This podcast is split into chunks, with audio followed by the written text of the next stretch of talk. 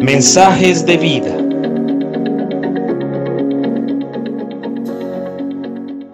Buenos días, te saluda Nicolás Espinosa.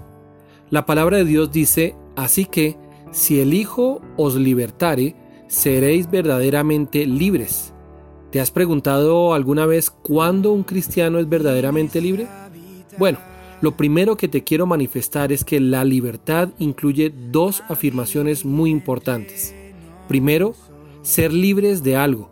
Y segundo, ser libres para hacer algo. Uno es libres de y el otro es libres para. Pero sin lo primero no podemos reconocer lo segundo. Es decir, si yo no sé de qué soy libre, no podré nunca saber para qué soy libre. Por ejemplo, si alguien que está en la cárcel tiene una orden de libertad, pero nunca le es anunciada, él queda sin saberlo y esto le impedirá salir para llevar a cabo su nueva vida. Así sucede con nosotros. Jesús dice que Él nos liberta, pero ya sabemos de qué nos hizo libres. Lo primero que debemos saber es que Jesús nos liberta de la esclavitud del pecado y de la maldición. Es decir, sin conocer a Jesús, el ser humano tiene un dueño sobre sí mismo llamado pecado, y por esta condición debe hacer lo que el pecado le exige. El pecado exige mentir, discutir, airarse, guardar rencor, enviciarse, deshonrar, pensar mal, ser infieles, impuros, egoístas, avaros, amadores del dinero, asesinos, ladrones, orgullosos, farsantes, calumniadores, chismosos y demás. El pecado es el amo más corrupto y maligno que tiene el ser humano.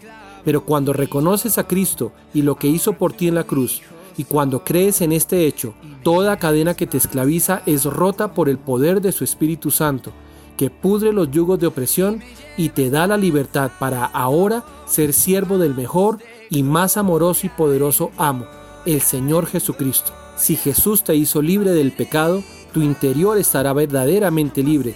Tendrás una paz que sobrepasa todo entendimiento y aunque estés viviendo alguna circunstancia difícil, sabrás que tu Salvador y Señor te dará la victoria en todas las cosas.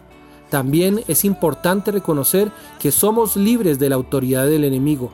Satanás se mueve en la atmósfera del pecado. Es el ambiente predilecto de su operación y por lo tanto, cuando el pecado esclaviza, Satanás es el estratega. Él lanza continuamente dardos en manera de pensamientos para vulnerar al ser humano y generar destrucción, robar su identidad y matar toda esperanza. Pero cuando Jesús entra en la vida de aquella persona que le invita a morar en su interior, la mano del adversario queda atada e impedida para seguir haciendo sus fechorías y planes perversos. Las tinieblas no pueden prevalecer sobre la luz. La luz echa fuera las tinieblas y quedando expuestas esas tinieblas, la palabra dice que Jesús despojó a los principados y a las potestades y los exhibió públicamente, triunfando sobre ellos en la cruz del Calvario. Y tercero, e igualmente importante, es que cuando conoces la verdad, es decir, a Jesús, eres libre de la vergüenza y la condenación. Dios te dice, ninguna condenación hay para los que están unidos a Cristo Jesús.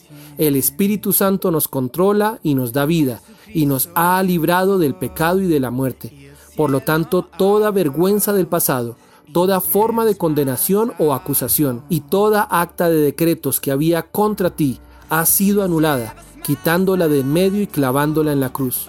Por lo tanto, no más vergüenza, nadie puede condenar tu nueva naturaleza, nadie ni nada puede restregarte el pasado porque Cristo lo olvidó, lo dejó atrás y hoy te ve como si nunca hubieras pecado. Su sangre te cubre, te limpia y te perdona. Te invito a orar. Señor Jesús, gracias por haber entregado tu vida por mí en la cruz por darme la libertad que nadie podía darme sino tú.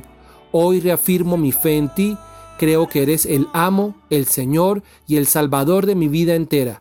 Estoy en tus brazos, soy libre del pecado, del enemigo y de la vergüenza y la condenación. Te amo, amén. Que Dios te bendiga.